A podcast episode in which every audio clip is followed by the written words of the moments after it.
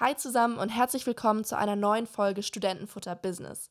Ich bin Katha und interviewe heute Alexander Birken, CEO der Otto Group. Zur Otto Group gehört nicht nur Otto, sondern noch ganz, ganz viele andere Unternehmen weltweit, zum Beispiel About You, Bonprix, Hermes oder MyToys. Mit Alexander rede ich unter anderem darüber, wie die Otto Group Gründung unterstützt, auch über die Gründung von About You, über aktuelle Herausforderungen und Chancen in der Gruppe und über Kulturwandel. Ich freue mich schon ganz, ganz doll auf das Gespräch und wünsche euch jetzt ganz, ganz viel Spaß bei der Folge.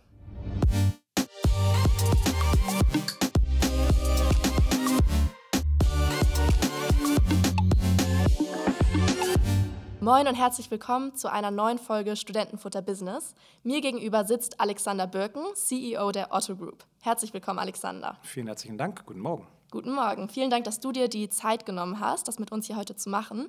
Wir sitzen hier gerade in deinem Büro, damit sich das alle auch vorstellen können.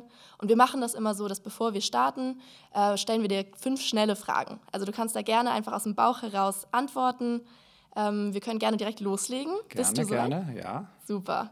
Was ist dein Lieblingsessen in der Kantine? Leider Currywurst und Pommes, aber ich esse es nicht. Warum ist das nicht? Aus Gesundheitsgründen. Aber, aber es ist natürlich, und es ist nach, nach wie vor, glaube ich, in, in allen Kantinen Deutschlands das beliebteste Mittagessen. Ja, ich merke das auch hier bei Otto, ist ein, ist ein Klassiker. Ja, aber tatsächlich esse ich viel Fisch. Alles, was rund um Fisch ist, ja. Cool. Was machst du zum Ausgleich zur Arbeit? Also machst du gerne Sport? Gehst du gerne auf Reisen? Ich, ja, erstmal die Familie ist immer Ausgleich. Wir haben eine große Familie. Ähm, ich mache auch gerne Sport, aber das, dazu komme ich tatsächlich am seltensten. Und ich glaube, Musik ist wahrscheinlich für mich noch was ganz Wichtiges, Ausgleichendes. Welche Richtung? Querbeet. Querbeet. Also ich habe gestern auch, komm her, ihr wisst, wie sie heißt. Billy, Billy. Billy Eilish. Gestern gehört, zum ersten Mal in meinem Leben. Ich dachte, how, das ist so skurril. Mhm. Und dann habe ich mich reingehört. Ich saß, ich bin gestern aus New York zurückgekommen und es war so cool. Also sie ist wirklich gut. Ähm, ich höre von ihr bis Beethoven, Bach. Ich höre alles querbeet. Cool. Mit wem würdest du dich gerne mal auf einen Kaffee treffen? Ah, tatsächlich, ich treffe viele Leute auf einen Kaffee. Das ist also, ich habe wirklich, das, das ist der, das Vorrecht, das große Vorrecht in diesem Job, dass ich ganz, ganz viele spannende Menschen kennenlerne. Ich glaube, so eine Person ist nach vor Barack Obama, den ich als, als Mensch einfach grandios finde. Ja, spannend. Und wenn du heute jetzt nicht CEO von der Otto Group wärst, was würdest du dann wahrscheinlich machen? Ich, also wenn ich jetzt, ach, ich antworte jetzt einfach mal so hochglanzbroschürenmäßig, dann wäre ich wahrscheinlich selbstständiger Unternehmer. Bab, nein, ich weiß es nicht genau. Also äh, das, das ist ja mal so spannend. Man wird ja oft gefragt, oh Mensch, wie bist du CEO geworden? Und dann sage ich immer, ja, ich habe mir im Kindergarten eine PowerPoint-Präsentation ähm, aufgebaut, mit Wachsmalstiften gemalt, wann ich welchen Step mache, um dann irgendwann CEO zu werden. Ja, das ist ja, wissen wir alle, Quatsch. Ja, es sind ganz viele Zufälle, es sind Begegnungen, es sind dann Entscheidungen, die dazu führen, dass man das macht, was man macht. Und ganz ehrlich, das ist für mich fast sekundär. Das Wichtigste ist, dass ich das mache, worauf ich richtig Lust habe. Und das tue ich im Augenblick. Ja, cool. Dann noch, bevor wir starten, eine letzte Frage. Was möchtest du unbedingt noch mal lernen?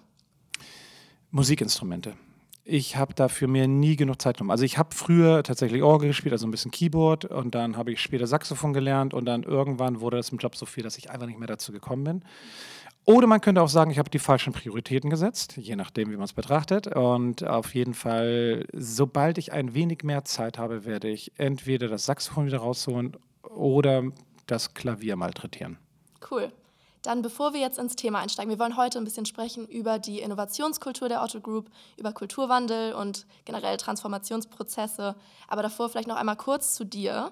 Könntest du vielleicht einmal in ein bis zwei Sätzen erzählen, wie bist du jetzt hierher gekommen? Also du hast ja auch dual studiert, richtig? Ja, ganz genau. Wie ging es dann für dich weiter? Ja, ich habe, witzigerweise, ich habe damals angefangen an der Hamburger Universität zu studieren. Und während des Studiums lief noch mal eine Bewerbung, damals unter anderem bei Philips, zu dem dualen Studium der Wirtschaftsakademie, dem Vorläufer der HSBA. Und ähm, nach einem Semester habe ich dann die Zusage bekommen. Und da habe ich gedacht, mache ich das oder mache ich das nicht? Jetzt habe ich schon so viele Scheine gemacht an der Uni. Dann kam mein Bruder an und hat mir ein ganz tolles monetäres Ziel gesetzt. Ich dachte, wenn du jetzt noch dein Vordiplom machst, dann kriegst du 500 Mark von mir. Das war ein Vermögen damals. Und dann habe ich im zweiten Semester mein Vordiplom gemacht und dann bin ich erst an die Wirtschaftsakademie gegangen. Ja, die bin ich durchlaufen und ich, ich bin heute noch froh darum, weil ich glaube, gerade diese Verbindung ins, ins, ins echte Leben, ja, also dass ich nicht nur pauke und lerne und Fallstudien und ich weiß nicht was lese, sondern wirklich in einem Company-Umfeld wirklich mal Unternehmen kennenlernen, Leben kennenlernen, das ist was Großartiges. So, da habe ich angefangen äh, zu studieren äh, an der Wirtschaftsakademie, gleichzeitig meine Ausbildung bei Philips Medical Systems gemacht, die war hervorragend. Dann muss ich ganz ehrlich sagen, war mir zu dem Zeitpunkt damals die Dynamik in dem Unternehmen nicht so stark oder, oder habe sie nicht so stark empfunden, dass es mich wirklich gereizt hat. Und es gab da auch einfach irgendwie nicht so richtig tolle Opportunitäten. Und gleichzeitig ist hier in der Otto-Gruppe sehr viel passiert, weil es war kurz nach der Wiedervereinigung 1991.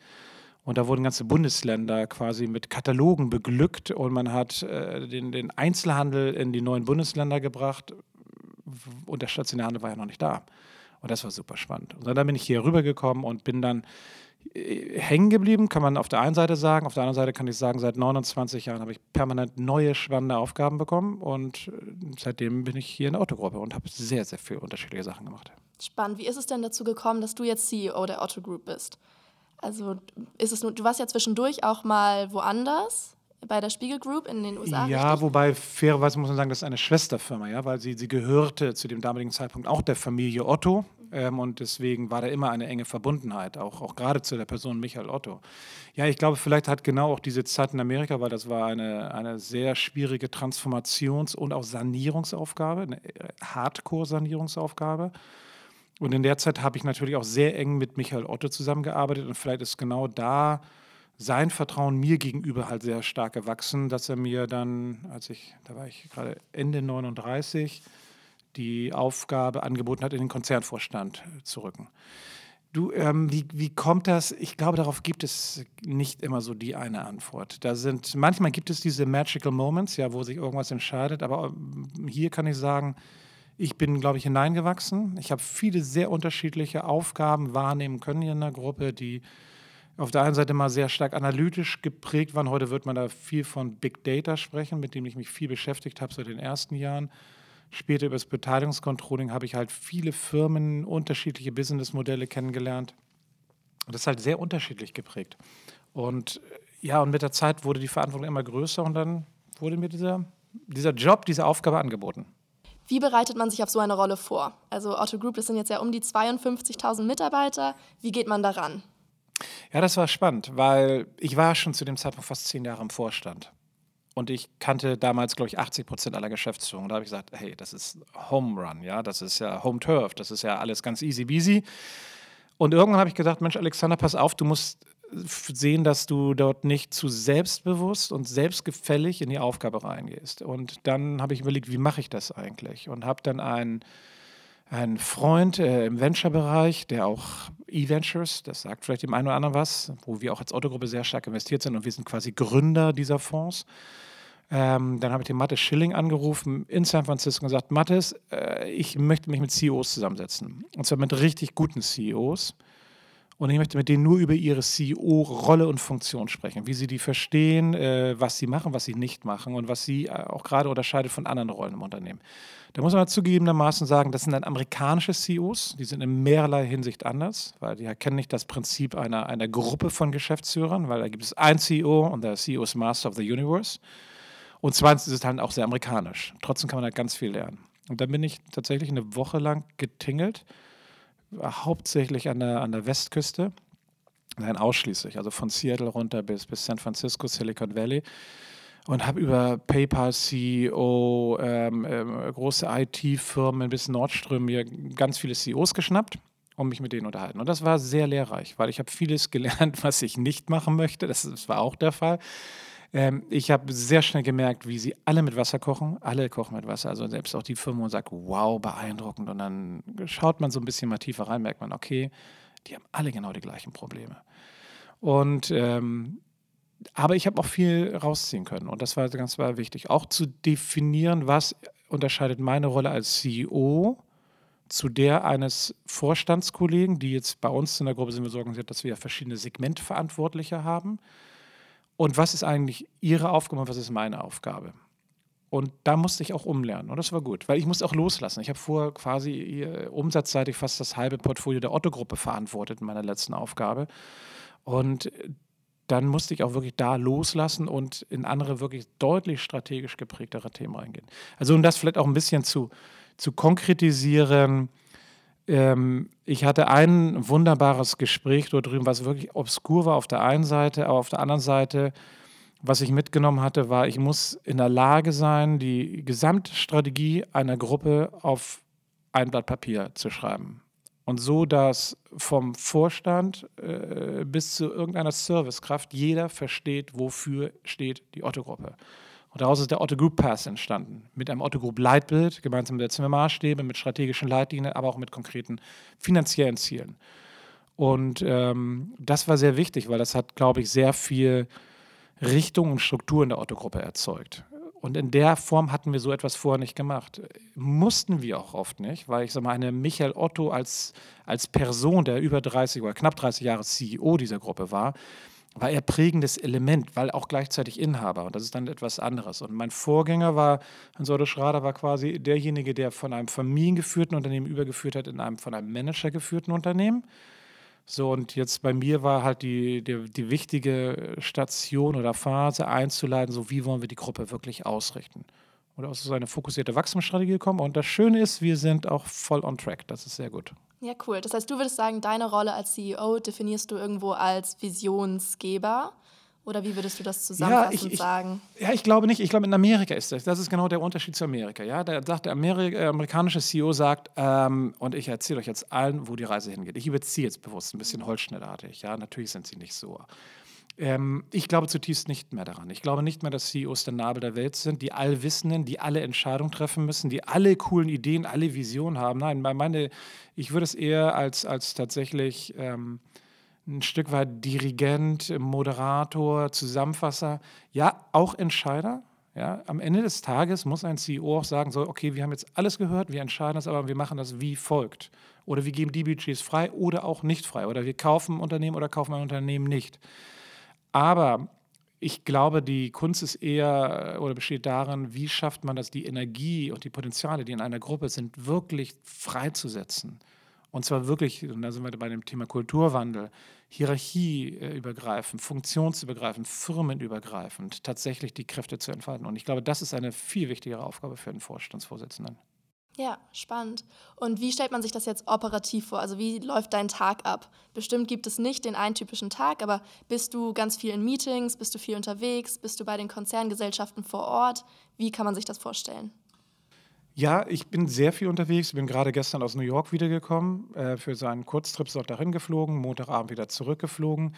Ich sage immer so, banal, äh, du kannst keine internationale Gruppe mit 52.000 Kolleginnen und Kollegen vom Hamburg-Bramfeld aus führen oder steuern. Das funktioniert nicht. Du musst rausgehen. Du musst dich auseinandersetzen mit auf der einen Seite den Firmen selbst, auf der anderen Seite aber auch mit, mit neuen Ideen und Einflüssen. Ich liebe es, zu reisen und andere Konzepte kennenzulernen, mich mit Leuten zu unterhalten, beispielsweise wie in New York, mit äh, vier äh, Profis sich zu unterhalten, das haben wir da unter anderem auch getan, die einfach mal erklären, wie sieht eigentlich die Retail-Entwicklung in Amerika aus? Was sind so die neuesten Trends? So, wer, wer, ist denn eigentlich jetzt gerade besonders gut unterwegs und warum sind die eigentlich besonders gut unterwegs? Und das ist spannend, auch übrigens auch da wieder Kulturwandel.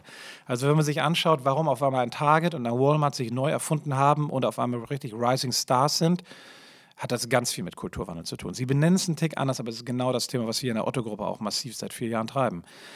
Also das ist wichtig. Ich bin regelmäßig, nutze ich die Chance, dass wir Venture Capital engagiert sind und setze mich mit Startups in, in San Francisco auseinander.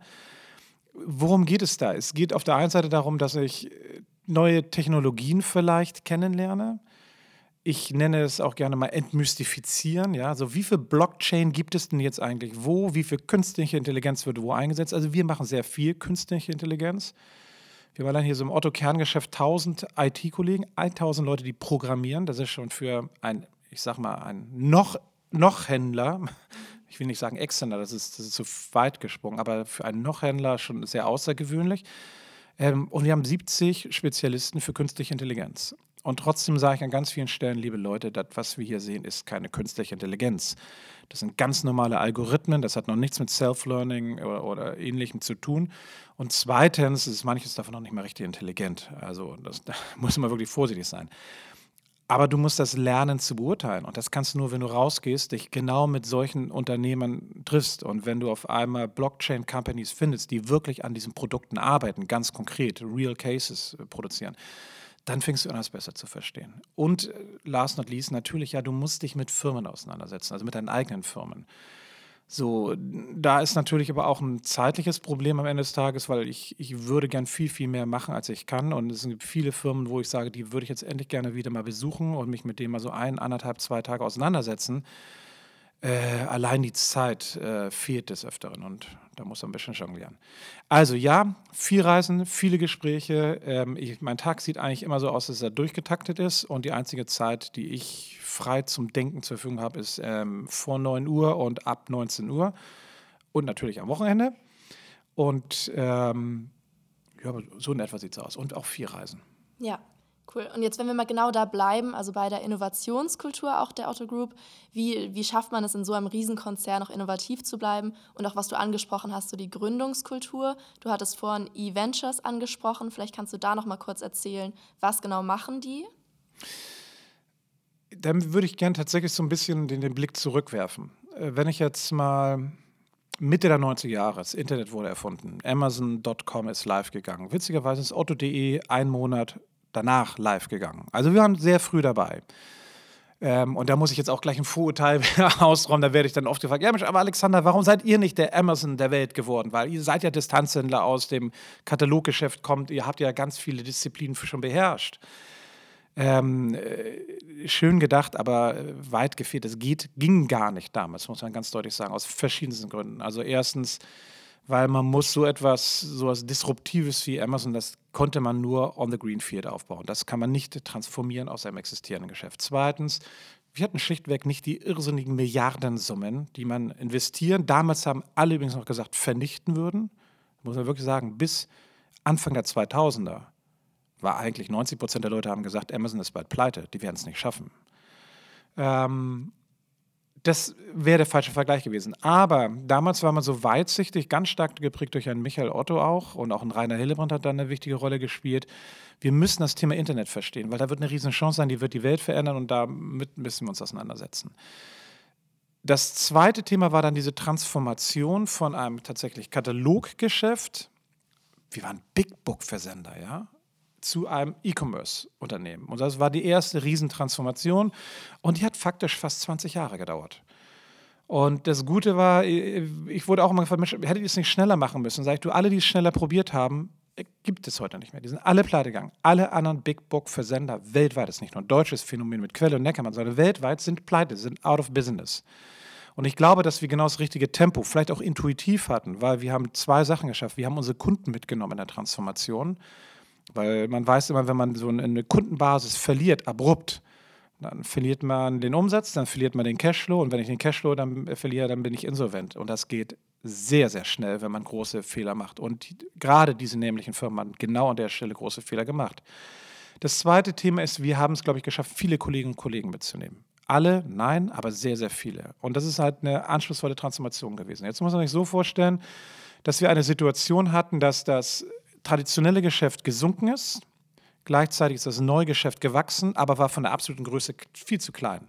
Das heißt, es konnte nicht kompensieren, was wir im klassischen Mail-Order-Geschäft verloren haben. Und deswegen, und das ist so das grundsätzliche digitale Transformationsproblem, deswegen hält man an dem alten, vermeintlich Guten fest. Und du musst erlauben, dass du innerhalb der eigenen Firma dich kannibalisierst. Dass du sagst, ich baue etwas auf, was mein Altes im Zweifel sogar fressen wird und irgendwann töten wird. Ich benutze bewusst diese harten Worte. Und das ist ein ganz, ganz schwieriger Prozess. So, jetzt komme ich zu E-Ventures zurück. Und das war so alles vor etwas über zehn Jahren.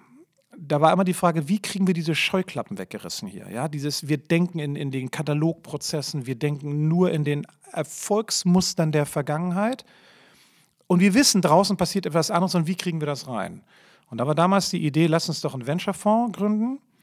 ähm, und hoffen, ja, cross fingers, dass wir da wirklich auch gute Renditen machen. Klammer auf, man muss sagen, die Renditen sind sensationell. Also die E-Ventures ist heute eine wirklich äh, im gesamten Valley, Silicon Valley, hoch angesehene Firma, die des Öfteren in die Top 5 Rankings aufgeschossen ist. Also richtig, richtig gut. Also die, die, ich muss sagen, Jungs, leider keine Dame im Top-Team, die machen richtig guten Job. Richtig guten Job. Auf der anderen Seite war das gar nicht unser Hauptthema. Wir wollten natürlich damit Geld verdienen. Unser Hauptthema war, wir wollten Zugang haben zu neuen Technologien, Zugang haben zu Firmen, die anfangen, Märkte zu disruptieren.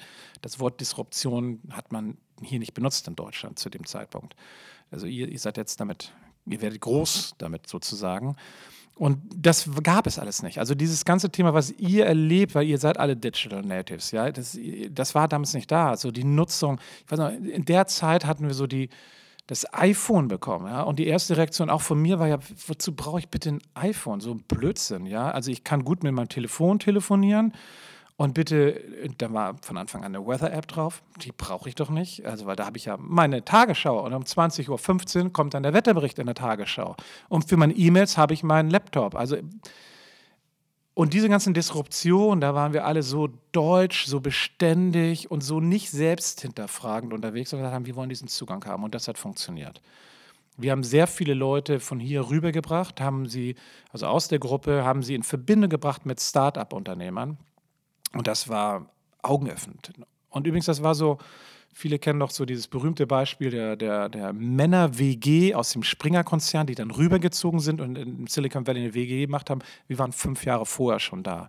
Haben zwar keine WG gemacht, aber haben genau diesen Austausch. Und das war, ich glaube, das war eins der Erfolgsrezepte, warum wir angefangen haben, wirklich diese Gruppe zu transformieren und große, mutige Schritte in Richtung Technologie, aber auch in Richtung Kulturwandel zu gehen. Super spannend. Und wenn man sich jetzt nochmal so ein paar Ausgründungen anguckt, also jetzt About You, wie läuft sowas ab? Also wie kommt es dazu? Wer ist da Innovationstreiber? Sind das einzelne Personen oder wird das vom Management angestoßen? Wie kann man sich das vorstellen? Ja, ich sag mal, das ist so, äh, ich glaube, die ganze Gründung von About You war schon sehr unique, sehr speziell. Äh, ich weiß auch nicht, ob man diesem Muster immer wieder so folgen kann, weil sie widerspricht allen, allen normalen Logiken. Gerade im Venture Capital, Startups, äh, wissen wir, dass äh, neun von zehn Startups pleite gehen. Die, die überleben nicht. Und viele davon relativ früh, so in der, in der zweiten Finanzierungsrunde, wo sie merken, es funktioniert nicht. Ähm, bei About You haben wir alle Chatons auf ein Feld gesetzt. Wir reden halt also auch für die Otto-Gruppe über relativ große Zahlen. So in dem ersten Investment reden wir über 250 Millionen Euro. Da haben wir gesagt, jetzt müssen wir nochmal 250 Millionen Euro investieren. Da haben wir einen Partner mit an Bord geholt, haben diese eine Milliarden US-Dollar-Bewertung hinbekommen, so als erste Unicorn in Hamburg, was uns dann echt stolz gemacht hat. Also in Hindsight eine total coole Success-Story, immer so geplant, immer überzeugt. Nein, am Anfang war es natürlich ganz anders. Ja, ja da war ein Tarek Müller als eine Person, die wir hier reingeholt haben, quasi mit, mit, mit einem kleinen Tech-Team haben wir seine Firma quasi als Nukleus erworben.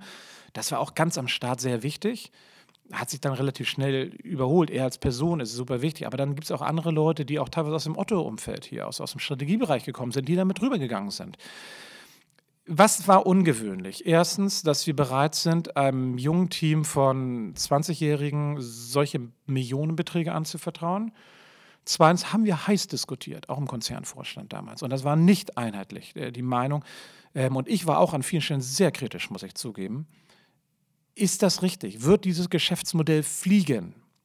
Weil das war zu dem Zeitpunkt natürlich noch an vielen Stellen sehr abstrakt und viele der Erfolgsrezepte, die wir heute sehen, die waren damals noch nicht konkret quasi ausgearbeitet, so sagen, sagen, okay, wir verstehen das. Also das ganze Thema Influencer-Marketing, es gab es nicht. So. Und, und About You war die erste Firma, die es wirklich hier im deutschen Markt erkannt und verstanden hat und umgesetzt hat und eigentlich dieses ganze Influencer-Marketing im Fashion-Bereich besetzt hat dann. So richtig schön fett, also eine tolle Marktposition. War das von Anfang an so gedacht, geplant und durchkonzipiert? Nein. Auf der anderen Seite muss man sagen, alle Meilensteine, die quartalsweise gesetzt wurden, seit Gründung, das ist jetzt gute fünf Jahre her, wurden immer erreicht. Immer erreicht. Ne? Das ist schon fast faszinierend. Ja, und jetzt werden sie die, sie marschieren jetzt im nächsten Jahr auf die Milliarden Umsatzgrenze zu und äh, sind auch jetzt in Osteuropa außerordentlich erfolgreich. Also das ist eine richtig tolle Story. Also es war sehr mutig. Ja, was gehört dazu, hast du gefragt. Ich glaube, es gehören übrigens Shareholder dazu, die bereit sind, solche Wege zu gehen. Das ist schon außergewöhnlich. In einer Public Company wäre das etwas schwieriger, weil da würde man an vielen Stellen sagen, viel zu risikoreich. Zweitens, äh, ich glaube, was damals gut gelungen ist, gerade in der Startphase, so anekdotenhaft kann ich das mal erzählen, habe ich Tarek hier getroffen im Flur, irgendwie im Jahr zwei oder Jahr anderthalb. Und ich habe ihn jetzt irgendwie zum dritten Mal hier unten irgendwo im Haus getroffen. Sag ich, Tarek, was machst du hier eigentlich andauernd? Dann sagte er, hier sind so viele kluge Köpfe, ich hole mir alles Wissen, was es hier in der Otto-Gruppe gibt. Und dann irgendwie anderthalb Jahre später hat er mir eine Mail geschrieben sagte, Alexander, ich wollte dir nur sagen, es hat sich mittlerweile umgekehrt. Ich glaube, mittlerweile geben wir in den Konzern mehr rein, als wir am Anfang rausbekommen haben. So, und wohin, welche Daten oder Informationen und Know-how fließt, ist mir eigentlich völlig egal. Das Wichtige ist, dass dieser Austausch stattfindet. Und das ist übrigens wieder so ein Thema Kulturwandel. Wie schafft man es in einem großen, gewachsenen Konzern, der vielleicht auch ganz anders aufgestellt war, dafür zu sorgen, dass echte Kollaboration stattfindet, echter Wissensaustausch stattfindet. Das, was ich nenne es immer so, dass sich Leute auch mal nackt machen und sagen, ey, wir haben hier ein echtes Problem und ich würde das gerne mal hier mit, mit, mit einer Gruppe von anderen Leuten scheren und mal diskutieren, wo gibt es eigentlich Lösungen. Das ist nicht unbedingt ein sehr deutsches Verhalten. Ja? Das ist eher so, ah, komm, ich bin großartig und ich, äh, am besten mache ich auch alles alleine. Und das ist eher so die Haltung. Ja, und wenn ich jetzt sagen würde, ich habe eine total gute Idee für die Otto Group und das, das neue About You, was, was würdest du mir empfehlen? An wen würde ich mich wenden? Gibt es vielleicht auch intern irgendwie Bereiche, die sich mit sowas beschäftigen? Wie schafft man es, gesehen zu werden? Ja, das ist eine, eine super gute Frage. Ähm, wir arbeiten ja über den Kulturwandel daran, dass wir versuchen, diese ganze Firma wirklich durchlässig zu machen. Ja, und dass das wirklich egal ähm, als duale Studentin ähm, oder auch wenn ich hier irgendwo angefangen habe, sage, ich habe hier eine richtig gute Business-Idee, dass ich tatsächlich in der ganz normalen Organisation so etwas platzieren kann. Sind wir da heute? Nein, da sind wir nicht. Ich glaube, wir wachsen in die Richtung, wir entwickeln uns in die richtige Richtung ich würde einfach den Mut haben, Leute anzusprechen. Aber wo kennt man jemanden? Wo hat man jemanden kennengelernt? Also du hast jetzt den Vorteil, du kennst jetzt mich. Ja, und dann kannst du sagen, und ich kriege wirklich E-Mails dieser Art. Ja, sagen, ich habe hier mal ein Thema, Alexander, und du hast ja mal aufgefordert, wir wollen ja kulturwandlerisch offen sein, und ich habe jetzt mal ein Thema, wie ist das? So, und was ich dann einfach mache, wenn ich das lese, und manchmal merke ich dann, oh, diese Idee ist okay, aber die ist nicht wirklich tragfähig. So, dann versuche ich das zu vermitteln auf freundliche Art und Weise. Ähm, und wenn ich merke, wow, ich bin mir gar nicht sicher, ob es funktioniert, aber da könnte was dran sein. Dann suche ich mir jemanden, das kann im Strategiebereich sein, das kann im E-Commerce-Bereich sein, das kann auch eine Firma sein, wo ich sage, komm her, ähm, unterhaltet euch mal darüber. Ich glaube, das ist ein spannendes Thema.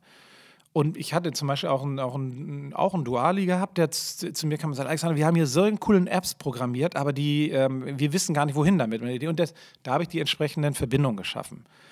Ähm, mutig sein, mutig sein, rausgehen. Ich glaube einfach, äh, wir wollen das und ich sage mal, das Schöne ist ja, wenn wir das proklamieren hier, ganz laut und deutlich, ja, da könnt ihr uns ja immer darauf verpflichten und sagen, hey, Alexander, du hast gesagt, also ich nehme dich beim Wort und dann geht's los.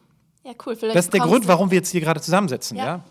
Ja, ich habe tatsächlich, wie ich auch auf dich nochmal gekommen bin, wie ich war in einer meiner ersten Wochen, hatten wir einen in a nutshell Drehtermin. Ja. Und da hast du auch schon angeboten, so kommt auf mich zu, nagelt mich darauf fest. Und deshalb war ich so, okay, komm, schreibe ich dir mal eine Mail, ob du Lust und Zeit hast. Und du siehst, es funktioniert. Und es funktioniert, genau. Vielleicht bekommst du jetzt ja irgendwann nochmal eine Mail mit einer Idee von mir. Ja, das wäre in Ordnung.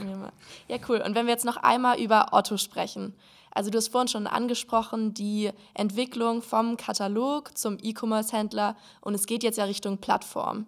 Wo siehst du da aktuell Herausforderungen und auch Chancen mhm. für Otto? Ja, also nochmal, genau. Das, das erste Thema war, es war eine gigantische Transformation über Pi mal Daumen, 20 Jahre. Ist vielleicht auch ein bisschen kürzer gewesen, weil wir sind ja mit seit, seit x Jahren schon sehr erfolgreich jetzt unterwegs mit dem nachhaltigen Wachstum. Und irgendwann haben wir die Diskussion geführt, ähm, aber ich fange vielleicht mal anders an. Wir bauen hier unsere Zukunftsbilder immer im Haus. Und wir nennen das seit vielen Jahren Futurama. Und vor ungefähr acht Jahren wurde das erste Futurama-Bild gemalt. So, wer sind die zukünftigen Gatekeeper? So, und da kamen wir halt auf Plattformen, Social Media, welche Rolle das Thema Mobile spielt. Ja, damals, also dieses Thema Mobile First war früher die Leute waren im Desktop, im Denken, aber nicht, nicht in einem Mobilgerät. Und damit haben wir uns auseinandergesetzt. Damit habe ich mich dann auch damals mit Rainer Hillebrand immer kräftig gestritten. Er sagte, das ist die Zukunft. Sag ich, nein, Rainer, das ist nicht die Zukunft, das ist ein Szenario. Das könnte so aussehen, das muss es aber nicht sein. Dann sagte er, Alexander, das ist es. Irgendwie drei Jahre später bin ich zu ihm hingegangen und gesagt, Mea Culpa, Rainer, du hast recht. Es, es, es wird Realität. Und wir hatten wirklich so etwas wie die Crystal Ball und wir haben ganz klar die Zukunft erkannt. Ähm, eigentlich muss man sagen, leider haben wir trotzdem nicht an allen Stellen konsequent schnell genug gehandelt, aber an vielen Stellen. Und es ging in die richtige Richtung. So, und genauso machen wir uns aktuell wieder Gedanken, wir nennen es unter anderem Futurama 2, wie sieht denn das Thema nach vorne aus? Ja, und wir wissen natürlich, dass das Thema Individualisierung und, und Convenience eine riesige, riesige Rolle spielt und die wird immer brutaler. Dass diese Kundenströme einfach anders funktionieren werden nach vorne. Wo kauft Kunde an? Wie sieht eigentlich die Customer Journey aus? Und wir verstehen die, bilde ich mir ein, ziemlich gut. Und aus dieser Konsequenz heraus kamen wir irgendwann im Vorstand, in der Diskussion mit dem Bereichsvorstand von Otto auf den Punkt, wir können mit Otto jetzt auch die nächsten zehn Jahre super erfolgreich weitermachen als E-Commerce-Firma. Wir glauben aber, dass wir dann irgendwann keine Chance mehr haben und dass wir dann wieder das gleiche Problem werden, haben werden wie irgendwie Mitte der 90er Jahre, wo wir gemerkt haben, der Katalogversand äh, hat sein Zenit überschritten und äh, geht runter. Und dann würden wir genau das Gleiche erleben, weil wir sagen, einfach ein, auch ein groß aufgestellter, auch gut aufgestellter Händler, der nicht echte Plattformcharakteristika hat, hat keine Chance. Und dann haben wir gesagt, wir möchten uns in Richtung Plattform entwickeln. Das einzige Problem ist, dann haben wir festgestellt, wir müssen so eine halbe Milliarde dafür investieren ungefähr. Und haben darüber lange diskutiert, sehr lange, sehr intensiv. Und dann sind wir zu den Shareholder gegangen. Haben wir gesagt, hm, Michael, Benjamin, es gibt zwei Möglichkeiten. Wir werden jetzt mit Otto weiterarbeiten. Wir haben die nächsten zehn Jahre viel Spaß damit. Aber wir würden Ihnen nicht garantieren, dass es in 15 Jahren noch existiert. Oder wir gehen jetzt in eine kräftige Investitionsphase und wir machen die nächste Transformation mit Otto zur Plattform. Und das ist wieder der Vorteil einer private-owned Company, privately owned Company. Das ist klasse, mit den Shareholdern kannst du wirklich lange diskutieren. Wir haben auch mit denen lange diskutiert, weil wir halt über große Summen reden. Und dann haben wir gesagt, ist gut so, das machen wir. Und die stehen komplett dahinter. Und jetzt wird exekutiert. Nochmal, warum machen wir das? Weil wir wollen eine echte Plattform werden. Übrigens da draußen, alle reden ja davon, dass sie Plattform sind. Und das ist äh, der größte Story-Bullshit, den es gibt. Es gibt relativ wenig echte Plattformen. Weil es gibt Plattformcharakteristika, mit denen ihr euch mit Sicherheit auch im Studium auseinandersetzt und die müssen erfüllt sein. Ja, die, und ich brauche diese Login-Effekte. Und wenn ich keinen Login-Effekt habe, ähm, und ich rede nicht über eine Kundenloyalitätskarte, die dann mein, Kunden, äh, mein Login-Effekt ist. Es muss viel, viel mehr sein. Wenn ich den nicht habe, bin ich nicht Plattform. Und wenn ich das auf einen Händler beziehe, wenn ich keine Konkurrenz am Artikel erlaube, das heißt, und das ist ja das Spannende, wenn ich hier Category-Leute habe, die bestimmte Waren einkaufen und die verkaufen schwarze T-Shirts. Und auf einmal sage ich, ich erlaube auch anderen Händlern und Marken, ihre Produkte bei uns zu platzieren, die vergleichbar sind, die im Zweifel vielleicht sogar günstiger sind, bin ich keine Plattform. Weil der Kunde, der merkt das. Dann gibt es ganz viele Brands, die sagen, wir sind jetzt Plattform. Und ich denke mal, das beste Beispiel war HM. HM hat gesagt, wir werden jetzt Plattform. Und ich denke, holla die Waldfee. Nein, ihr seid eine vertikal aufgestellte Marke. Das ist alles, aber keine Plattform. Und nur weil ihr sagt, wir haben jetzt ergänzende Produkte, die wir bei HM von anderen Marken anbieten, seid ihr keine Plattform. Es hat nichts mit Plattform zu tun. Und ich genau, genau diese, diese, diese harte interne Diskussion, die muss man führen. Wann bin ich eigentlich Plattform? Und ich sage mal, dass man mit diesem ganzen Bullshitting aufhört. Ja? Das, das, es wird so viel dann erzählt, was man alles Tolles macht. Und man muss ehrlich werden und hart zu sich selbst werden und dann auch hart in der internen Auseinandersetzung werden.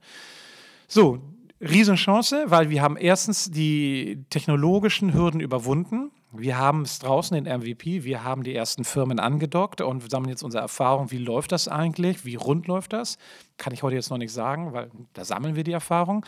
Ja, und sobald wir diese technische Phase äh, quasi erledigt haben, sagen wir, der Prozess läuft rund. Also, um das nochmal vielleicht vereinfacht zu sagen, ich bin irgendwie, ich, ich produziere Organic Cotton Products, T-Shirts, und habe irgendwie zwei Ladengeschäfte und will auf otto.de gehen, dann muss ich innerhalb von zwei, drei Tagen live bei otto.de sein. Und es muss alles stehen, vom Payment über Delivery, alles komplett, mit Foto, mit allem drum und dran. Das ist das Ziel. Und ich kann dann auch als kleiner Händler sagen, so, und ich möchte gerne bestimmte Tools, Services von Otto benutzen. Ich möchte gerne bestimmte BI-Sachen haben, damit ich besser verstehe, wie kann ich meine Produkte auf Otto gut verkaufen. Ist gut für den für den Partner, ist gut für uns, weil es eine Einnahmequelle ist, ähm, kann Werbung schalten oder ähnliches auf otto.de. Und all diese Sachen sind jetzt programmiert, immer noch im MVP, aber das wird jetzt dann weiterentwickelt und äh, sobald wir sehen, das läuft reibungslos, wird skaliert und nach oben gefahren. Die Riesenchance ist relativ simpel. Wir sind im Augenblick in einem Markt unterwegs, wo wir ein quasi Monopol auf der Plattformseite haben. Mit einer Firma, die ich jetzt nicht benennen möchte, aus Seattle. Der eine oder andere hat von ihr schon gehört. Und der ganze Markt schreit nach der Alternative. Alle anderen Markenartikel, alle Händler kommen an und sagen, bitte mach das. Klammer auf und dann wird dann immer, wenn die dann ganz offen sind, und wir brauchen endlich mal einen richtig guten, fairen, verlässlichen Partner. Das ist immer, die sind die Attribute, die uns zugeschrieben werden. Insofern ist das richtig, richtig positiv. Wir haben ein starkes Momentum bei Otto. Wir haben einen riesen Wachstumskurs. Ja, wir sind jetzt wieder im Weihnachtsgeschäft wieder um 10% gewachsen. Ähm, wir hatten Marco Opel gesagt, das beste Weihnachtsgeschäft ever in der Otto-Gruppe. Und wir wachsen auch auf der Kundenseite. Wir gewinnen immer mehr neue Kunden, weil wir sehen schon, und das ist, das ist dann die Herausforderung, alle, die Otto mal probiert und getestet haben, sind begeistert. Übrigens auch altersübergreifend. Auch ihr, liebe Studentinnen und Studenten, bitte probiert mal Otto aus. Ich verspreche, es wird ein gutes Kauferlebnis. Wir haben auch Otto Now als Mietservice, ist auch funktioniert. Das war jetzt mal mein kleiner Werbeblock. Das Spannende ist aber tatsächlich, ähm, die sind wirklich begeistert. Aber Nicht-Kunden, potenzielle Konsumenten, die Otto nicht ausprobiert haben, haben ganz oft, und das kann man denen auch nicht verdenken, ein tradiertes Bild. Ja, ach ja, Otto, das, das war, da war meine Mutter mal, die oder meine Oma und die haben mir die Kataloge gehabt.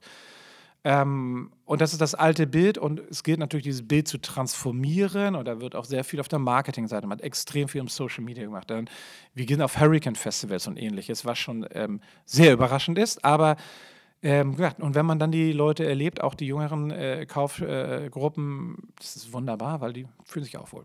Das ist so, also ich habe jetzt mal einen Bogen mal geantwortet, um das Bild zu malen, aber da sind auch unsere ganzen Herausforderungen und Chancen. Ich finde gerade nochmal eine Sache spannend. Du sprichst von echten Plattformen. Kannst du dir denn vorstellen, dass Otto irgendwann nicht mehr Händler ist, sondern dann wirklich nur noch Plattform und nicht mehr selber handelt? Ah, Im, Im, Augenblick nicht, aber sag nie, nie. Also du, du weißt es nicht. Nein, aber unser Prinzip, unser Konzept ist ein anderes. Unser Konzept hat drei Säulen. Die eine Säule ist der klassische Händler, den wollen wir beibehalten. Ähm, weil du kannst auch als Händler wunderbar auch Geschäfte betreiben. Ich sage mal, wenn ich mir das gesamte Thema weiße Ware, wir sind, wir sind im Online-Geschäft, wir haben über 30 Prozent Marktanteil in weiße Ware, also äh, Kühlschränke, Geschirrspüler, Herde etc., über 30 Prozent Marktanteil. Onlinehandel, Möbel haben wir auch über 30 Prozent Marktanteil. Das sind richtig tolle Geschäfte, die bringen Spaß. Warum soll ich die aufgeben? Auf der anderen Seite, jetzt kommt die Plattform dazu und die dritte Säule sind dann tatsächlich Servicegeschäfte. Weil wenn du so eine Plattform anbietest, ist so eine Plattform tatsächlich auch mal dieses viel zitierte Ökosystem. Und daraus ergeben sich ganz, ganz viele Opportunitäten. Und gerade die von mir vorhin schon angesprochenen Services, das ist äh, ein, ein wunderbares äh, Thema, wo man einfach auch große und relevante Ertragsströme aufbauen kann. Und wie würdest du jetzt nochmal zusammenfassen, was sind jetzt die Ziele der Otto Group für die nächsten Jahre? Also sicherlich halt Otto zur Plattform die Transformation erfolgreich durchzuführen, aber gibt es da noch andere Sachen, die die Otto Group sich jetzt vorgenommen hat? Ja, wir fassen das immer zusammen unter diesem Schlagwort fokussierte Wachstumsstrategie. Wir sind im Augenblick in der Situation in der Otto-Gruppe, dass wir einige Firmen haben, die schon sehr weit in der Transformation sind, wie beispielsweise Otto, oder eine Firma wie About You, die überhaupt transformiert werden musste, die sehr weit vorne sowieso schon ist per se. Ähm, wir haben Brands wie Bonprix, wie Witt, okay, das dürftet ihr alle jetzt nicht kennen, weil da seid ihr nicht die Zielgruppe, das ist eher 60 plus. Ähm, und Crate Barrel oder CB2 in den USA, die wirklich hervorragend aufgestellte Brands sind, vertikal aufgestellte Brands.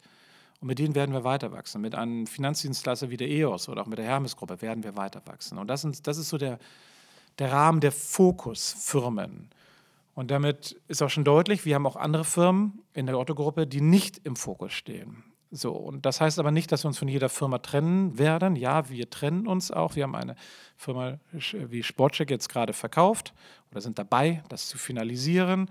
Wir haben eine Firma wie Heine, eine Marke, die wir unter das Dach der Witt-Gruppe gemercht haben, ähm, weil sie einfach alleine nicht wirklich langfristig überlebensfähig sind. Ähm, und es kann auch noch weitere Veränderungen geben, wird es mit Sicherheit geben. Aber wir werden uns nicht von allen Firmen trennen oder die verkaufen wollen. Wir haben eine Firma wie Manufaktum beispielsweise, die hervorragend aufgestellt ist. Wird das irgendwann ein Milliardengeschäft? Nein. weil es bedient eine ganz bestimmte spezifische Zielgruppe, aber ist in, in dieser Aufstellung wunderbar aufgestellt und mit denen kann man ganz viel Spaß und Freude nach vorne haben. Auch selbst wenn wir strategisch nicht sehr viele Synergien mit anderen Firmen dort generieren können. Ähm, diese Schritte werden wir weitergehen ähm, und äh, da hört man vielleicht auch schon ein bisschen raus, es ist so ein, Balancing Act. Ja? Auf der einen Seite wollen wir wachsen, wir haben immer ganz klar, und das war meine Grundmaxime, als ich hier CEO geworden bin. Ich möchte mit dieser Gruppe in einen nachhaltigen Wachstumskurs gehen. Auf der anderen Seite sind wir aber auch noch dabei, dieses Portfolio zu transformieren. Und wir machen genau das gleichzeitig. Diese Kernearbeit nenne ich das gerne. Dann diese Wachstum-Innovationsthemen auf der anderen Seite. Ähm, und dann gleichzeitig das Portfolio verändern und kulturell diese ganze Gruppe massiv vorantreiben. Das heißt, wenn wir da jetzt nochmal drüber sprechen, es gibt ganz, ganz viel Transformation in der Otto-Gruppe. Wie schafft man es, die Mitarbeiter da abzuholen? Was macht die Otto Group da? Also es wird natürlich sehr, sehr viel gemacht und es ist äh, vornehmlich natürlich eine Führungsaufgabe. Ähm, aber ich glaube, das Kernelement ist tatsächlich dieser Kulturwandel, Kulturwandel 4.0, den haben wir vor gut vier Jahren ausgerufen im Dezember vor vier Jahren. Ähm, und vielleicht für die, die mit von Ihnen das gehört haben, das zu erläutern. Wir kamen auf den Punkt, dass wir gemerkt haben, wenn wir ehrlich zu uns sind, wir sind nicht schnell genug, wir sind nicht agil genug. Die Kollaboration in der Gruppe hat Riesenpotenziale, die wir nicht holen. Das Silo-Denken ist zu stark ausgeprägt, Hierarchie ist zu stark ausgeprägt, Firmenabgrenzung ist zu stark ausgeprägt. Und wir sie sind nicht konsequent genug, den Kunden wirklich in den Mittelpunkt unseres Handels zu stellen. Und dann haben wir uns hingestellt und haben gesagt, wir rufen jetzt den Kulturwandel 4.0 aus. Und das war tatsächlich einzigartig in der Autogruppe, weil wir das mit den Shareholdern gemeinsam gemacht haben. Shareholder Konzernvorstand ist auf die Bühne gegangen, Livestream in die gesamte Gruppe hinein, sagt, wir brauchen jetzt den Kulturwandel. Wir werden agiler, wir werden schneller, wir werden kundenzentrierter, wir kollaborieren mehr und pop, pop, pop. Ziele sind ganz klar. So, und jetzt fragt ihr natürlich, wie wir es machen. Haben wir gesagt, wir haben keine Idee. Und das wird jetzt nicht unsere Aufgabe sein, sondern wir werden es gemeinsam machen und wir geben sogenannte Workstreams vor mit diesen nämlichen Themen. Und jetzt seid ihr aufgerufen, organisiert euch. Und das war natürlich für die Leute am Anfang ähm, irritierend, maximal irritierend, weil normalerweise hat man immer eine, ein, ein Projekt und dann wird das Projekt definiert mit Projektziel, Verantwortlichen, Orgastrukturen und so weiter. Und wir haben gesagt, und übrigens, das ist kein Projekt, das ist ein, das ist, das ist, das ist ein Programm, das wird wahrscheinlich nie beendet werden. Es ist ein Prozess eher als alles andere. Und der Prozess ist ongoing, weil selbst wenn wir bestimmte Themen erreicht haben in fünf Jahren, die wir heute noch nicht haben, wird es dann wieder neue Themen geben, wo wir uns kulturell wieder weiterentwickeln müssen. Wir sind zweistufig vorgegangen. Wir haben gesagt, wir enablen euch, ihr dürft euch einbringen. Und wirklich, da ist nichts vorgegeben. Da saßen dann eine Assistentin mit dem Geschäftsführer zusammen, querbeet, also hierarchieübergreifend, firmenübergreifend, haben uns organisiert und sind da losmarschiert. Und zweitens haben wir uns mit dem Vorstand und mit uns selbst beschäftigt, weil wir hatten auch einen guten Ratgeber, der gesagt hat, ihr müsstet euch mit euch selbst mal auseinandersetzen. Und ich nenne das so langläufig immer Ehetherapie weil da haben wir uns tatsächlich zusammengesetzt im Vorstand. Äh, wie arbeiten wir miteinander? Sind wir eigentlich schnell? Sind wir agil? Natürlich sind wir schnell. Wir sind die schnellsten, wir sind die agilsten, wir sind die hübschesten, die klügsten und überhaupt. Nein, waren wir natürlich alles nicht. Und das war wirklich das Thema, das sich ehrlich einzugestehen und dann daran zu arbeiten, woran liegt das eigentlich? So, und dann komme ich an, an ganz, ganz tiefe Punkte. Ja? Dann bin ich nicht mehr hier irgendwie Business, ja? da bin ich Mensch. Da rede ich über Haltung. So sitze ich mit dir gegenüber und respektiere dich bin ich in einer Situation, wo ich eigentlich nur durchboxen möchte, weil das im Interesse ist für die Firmen, für die ich verantwortlich zeichne. Also das ist so ein systemisches Problem dann auch. Also jeder Vorstand ist für bestimmte Firmen verantwortlich. In welcher Rolle bin ich jetzt im Konzernvorstand? In erster Linie als Gesamtvorstand für die Gesamtgruppe oder in erster Linie bin ich Klassensprecher meiner Klasse? Ja, um dieses Bild zu benutzen. Und natürlich waren wir alle Klassensprecher, allesamt. Und das war natürlich im Kopf dann irgendwann klar. Und dann gab es so, das war im August, wir waren ein knappes Dreivierteljahr im Prozess, haben uns jeden Monat einen Tag mit einem Coach zusammengesetzt, mit einem Psychologen, Professor Willi Schley.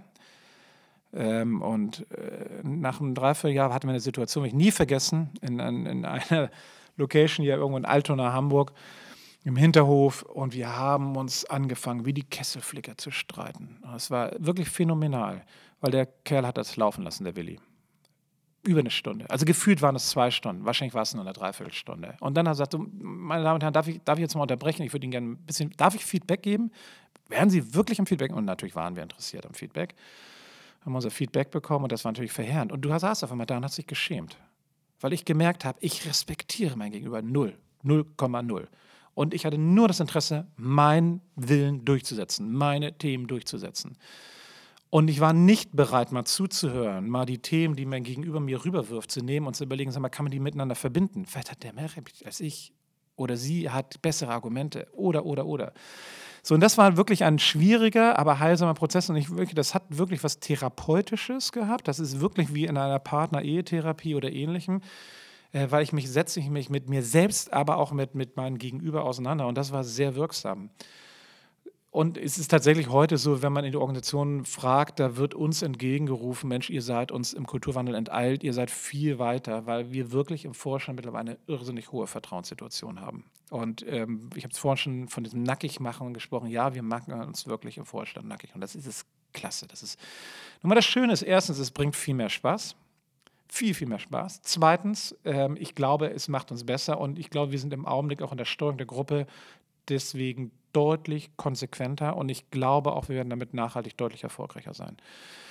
Wenn ich jetzt eben gerade sage, Mensch, man fühlt sich damit besser, ähm, ich habe mich mehr als ein Dutzend Mal hier auf Bühnen in der Otto-Gruppe gestellt und immer gesagt, und liebe Leute, wir machen den Kulturwandel nicht, damit ihr glücklich seid. Nicht. Also es geht nicht um Generation Y und Z, ja, und wir wollen euch nur glücklich machen. Wir machen das, um zu überleben. Wir machen das, weil wir zutiefst glauben, wenn wir uns nicht gravierend wandeln als Unternehmen, haben wir keine Überlebenschance.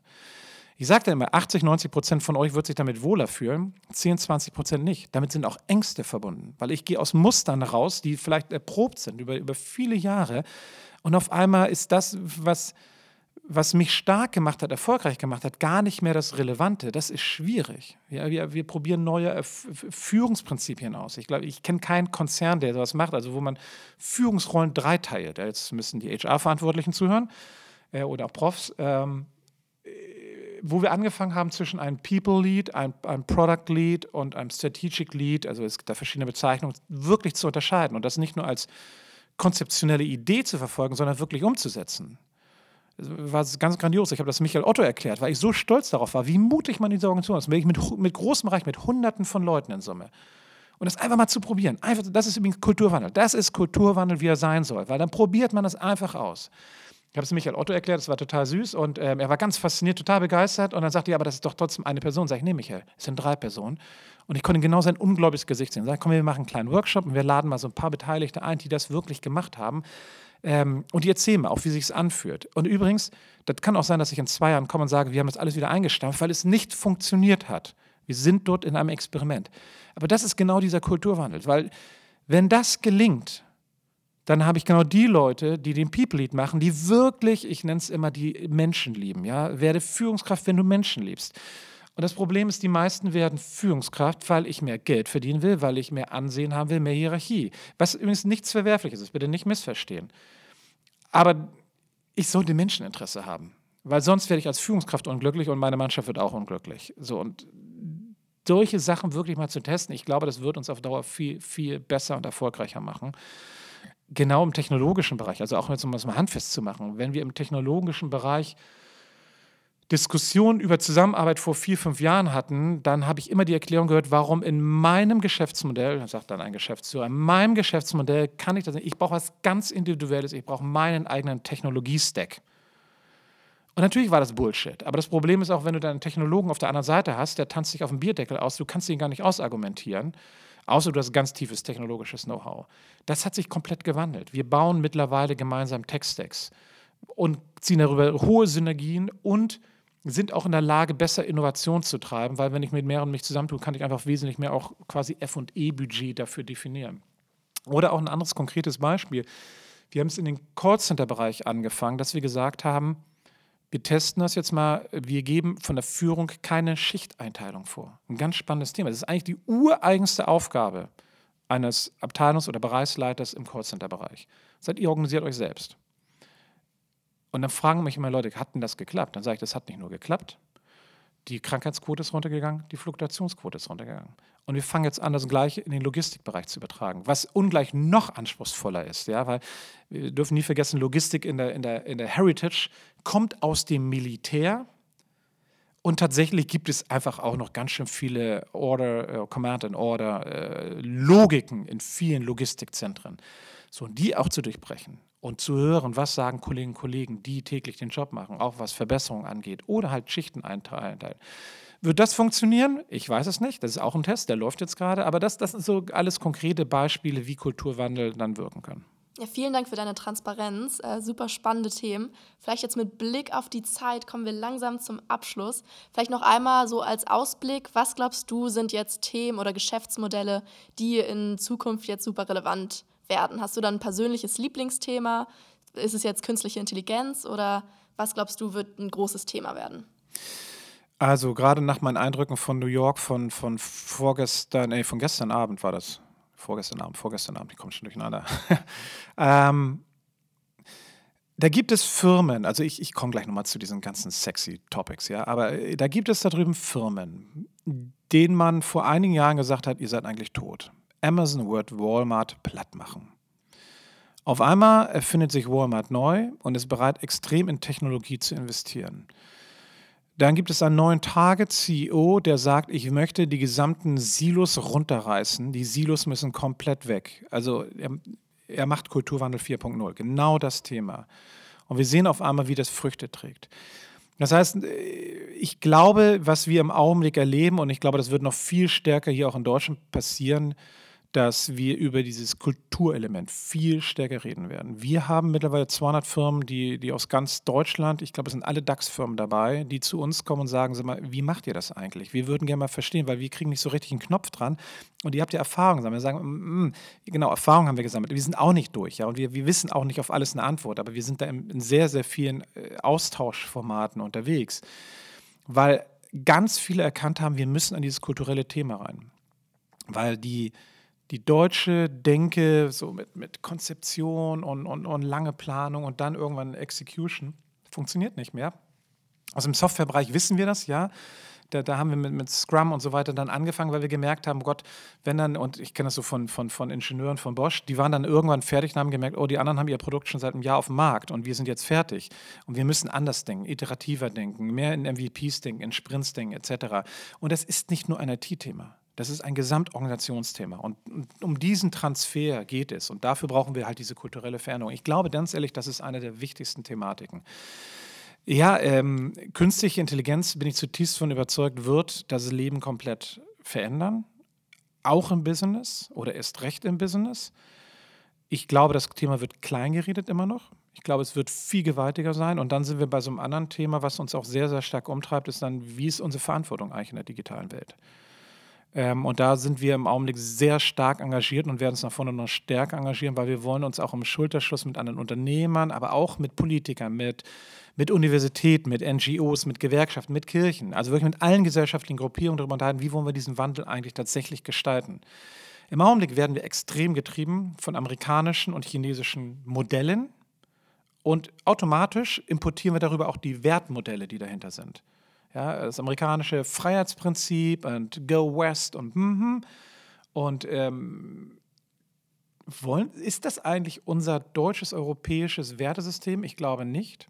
Ich glaube, dieses Thema soziale Marktwirtschaft ist eigentlich das Prägende, wo auch ein Sozialelement drin ist. Das sehe ich dort in Amerika sehr, sehr begrenzt, wenn überhaupt. Und die Frage ist dann ja, wie sieht denn eigentlich unsere, unsere soziale Marktwirtschaft in einem ökologisch-digitalen Zeitalter aus? Also wie machen wir eigentlich eine ökologisch-soziale Marktwirtschaft im digitalen Zeitalter? Das ist eine andere Fragestellung. Und ich glaube, wir müssen daran arbeiten, wie schaffen wir es, eine europäische Antwort wirklich aufzubauen. Und da wollen wir unseren Anteil auch, auch bringen, weil nochmal das Thema künstliche Intelligenz wird in ganz, ganz viele Berufsbilder für massive Veränderungen führen. Die Halbwertzeit von Jobs werden immer kürzer werden, wo sie sich verändern. Damit müssen wir, also wir werden uns auf zwei Themen fokussieren, diesem ganzen Thema Digital Responsibility, so nennen wir das hier intern. Ähm, auf das Thema Zukunft der Arbeit, wie wird die eigentlich sein, und Lernen im digitalen Zeitalter. Weil ich glaube, wir brauchen eine ganz andere Lernhaltung, weil dieses Thema lebenslanges Lernen bezeichne ich des Öfteren auch als eine große Lüge, weil sie nicht wirklich stattfindet und die Budgets nicht größer werden. Sie sind rückläufig in Deutschland, wie viel Geld dafür ausgegeben wird, was verheerend ist. Weil ich sag mal, ich sag meinen, meinen Kindern, die sind zwischen 19 und, und, und 28, denen sage ich immer, ihr müsst euer Leben lang lernen, weil alles, was ihr, egal welchen Job ihr macht, geht davon aus, dass ihr in fünf Jahren einen völlig anderen Job machen werdet.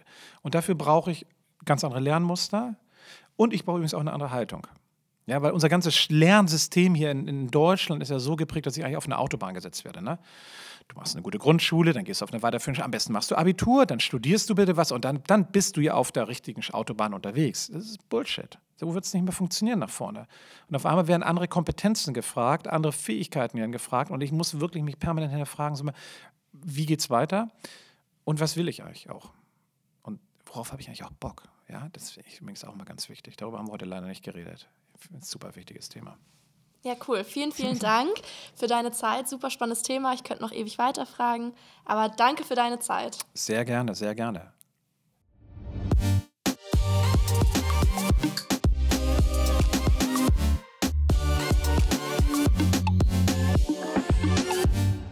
So, vielen Dank fürs Zuhören. Das war eine neue Folge Studentenfutter Business. Ich hoffe, euch hat die Folge gefallen.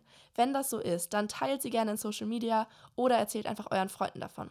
Wir freuen uns auch wirklich immer über Feedback, also meldet euch gerne bei uns, egal ob über die Website, über Instagram oder auch persönlich. Bis bald!